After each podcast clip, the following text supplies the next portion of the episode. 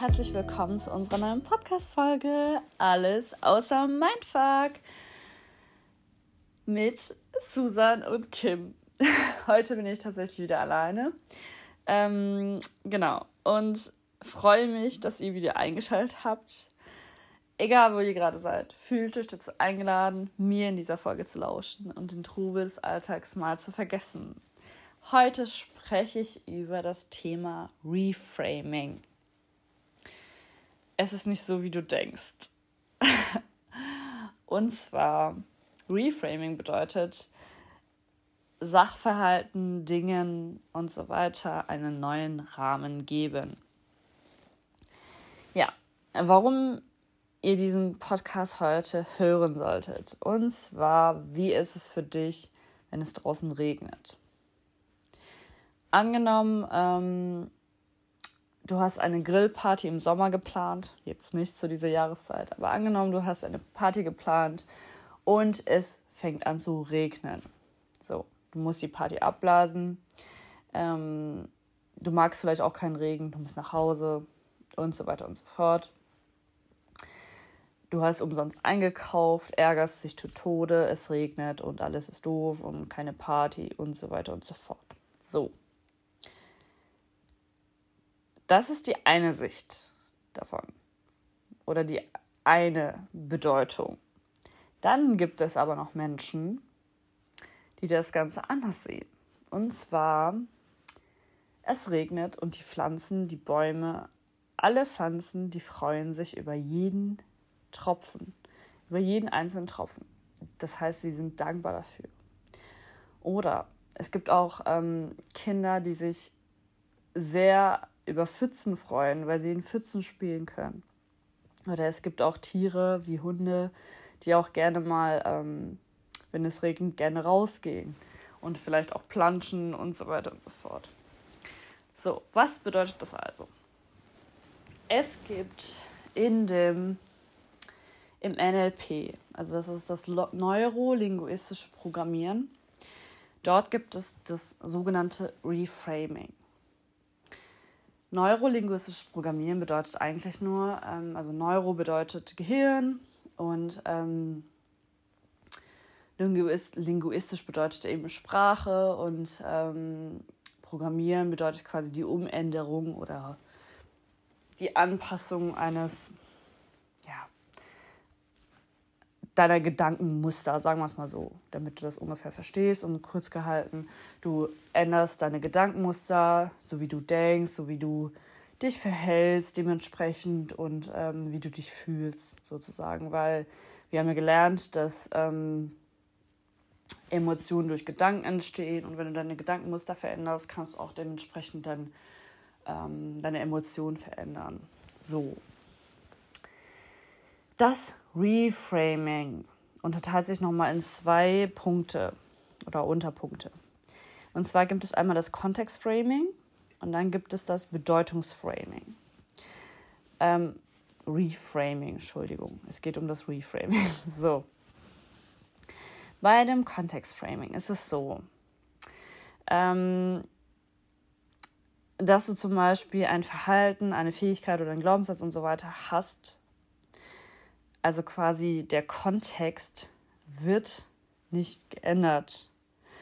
Ähm, dieses Verhalten wird als nützlich anerkannt. Das heißt, zum Beispiel bei dem, bei dem Rentier, bei dem Rudolf, das Rentier, ist ja so, dass der eine rote leuchtende Nase hat. So, er kann nichts dafür, er kann es nicht abschalten. Die Nase leuchtet nun mal rot. Er wird ähm, als anders angesehen und andersartig angesehen und verspottet und keiner mag ihn, keiner will das. Und ähm, er hat nun mal diese leuchtende rote Nase. Was macht er jetzt? Er kann nichts machen. Der Kontext also kann sich gar nicht verändern. Dann stellt sich fest, dass er im Schneesturm oder dass im Schneesturm diese leuchtende Nase von Vorteil ist. Und er darf dann als vorderstes Rentier den Weihnachtsschlitten anführen und ähm, fühlt sich dann dabei nicht mehr ausgestoßen oder generell anders als die anderen, weil er hat einen Vorteil. Das heißt, der Kontext wurde nicht verändert. Er wird jetzt doch mehr gemocht, weil er ja dann eben ähm, diese leuchtende rote Nase hat und äh, den Schlitten anführen kann. So. Das heißt, er ist was Besonderes und einzigartig. Das wäre das Kontext-Reframing. Reframing.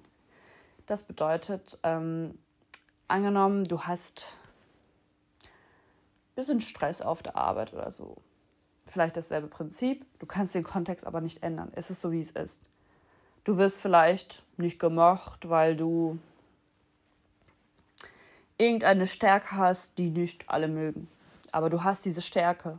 Das heißt, du kannst diese Stärke nutzen und du kannst das Ganze aus einem anderen Blickwinkel sehen. Das bedeutet, es ist gar nicht so negativ, wie es andere sehen, sondern du veränderst einfach die Sichtweise zu, dem, zu den Dingen. Du verleihst dem Ganzen einen neuen Rahmen. So. Bedeutet, der Kontext ändert sich nicht, du veränderst dich nicht, du bleibst gleich. Alle anderen können vielleicht das Ganze aus dem einen Blickwinkel sehen, aber du siehst es aus dem anderen Blickwinkel. Und somit geht es dir dann dementsprechend auch emotional besser, weil für andere ist es vielleicht nicht gut, dass du zu selbstbewusst bist, aber dementsprechend hast du ja durch, deine Selbstbewusst, durch dein Selbstbewusstsein andere Vorteile. Angenommen, du kannst dann mehr, weiß nicht, angenommen, du bist ein Vertriebler oder eine Vertrieblerin und äh, dementsprechend ziehst du dann auch mehr Kunden an oder so. Vielleicht kann man das so als Beispiel nehmen. Und deine Kollegen mögen das vielleicht nicht, dass du so offen bist, aber es hat halt den Nutzen und ähm, Genau, wir haben den Kontext nicht verändert, der Rahmen wurde verändert, alles wurde aus einem anderen Blickwinkel gesehen. So, dann gibt es noch das Bedeutungsreframing. Bedeutet also, angenommen, du hast ein bestimmtes Verhalten. Angenommen, du hast ein Problem damit, mit deinen Wutausbrüchen, du bist sehr reizbar und ähm, es stresst dich und genau. So. Wenn wir jetzt davon ausgehen würden, dass hinter diesem Verhalten eine positive Absicht steckt, denn hinter den Reframing oder die Reframing-Vorannahmen sind, dass hinter jedem Verhalten eine positive Absicht steckt. Das heißt, du bist angenommen sehr gereizt, sehr wütend, hast Probleme mit Wutausbrüchen und so weiter. So, welche positive Absicht könnte hinter diesem, hinter diesem, hinter diesen Wutausbrüchen stecken? So. Es könnte ja bedeuten, dass du, du wirst ja wütend zum Beispiel, wenn du zu viele Aufgaben bekommst und total überwältigt bist und ähm, gar nicht mehr mit der Zeit klarkommst. Es ist einfach zu stressig alles auf der Arbeit angenommen. So, das bedeutet also, wenn wir betrachten, dass alles eine positive Absicht hat, dass du ähm, dich gegen eine Überladung an Aufgaben verteidigen kannst. Es ist dann was Positives. Das ist das Bedeutungsreframing. Das heißt, du hast ein Verhalten, aber wir geben dem Ganzen einen neuen Rahmen, also wir ändern die Bedeutung dazu. Im Grunde sind sie sind ähm, das Kontext-Reframing und das Bedeutungs-Reframing ähnlich, aber nicht gleich. Ähm, aber bei dem, in beiden Fällen geht es eben um das, um das, ähm, ja, um das Reframing, also um dem ganzen, um der ganzen Situation, um dem Ereignis eben diesen neuen Rahmen zu geben, damit du eben das Positive daraus entziehst und nicht dieses Negative, weil wir Menschen sind immer darauf ausgerichtet, das Negative an Situationen zu sehen, an Ereignissen zu sehen. Wir wollen immer Kritik ausüben, weniger Lob und so weiter. Und das liegt daran, weil wir früher in der Steinzeit darauf ausgerichtet waren, dass wir überleben. So, dementsprechend haben wir dann auch immer die negativen Dinge ausgepickt. Ähm, um eben aus dieser Angst heraus für unser Leben zu sorgen. Das heißt, wir wollten dann entweder, wenn wir Angst verspürt haben, flüchten oder halt ähm, kämpfen. Und ähm, Genau, es ging wirklich nur darum, dass wir überleben. So.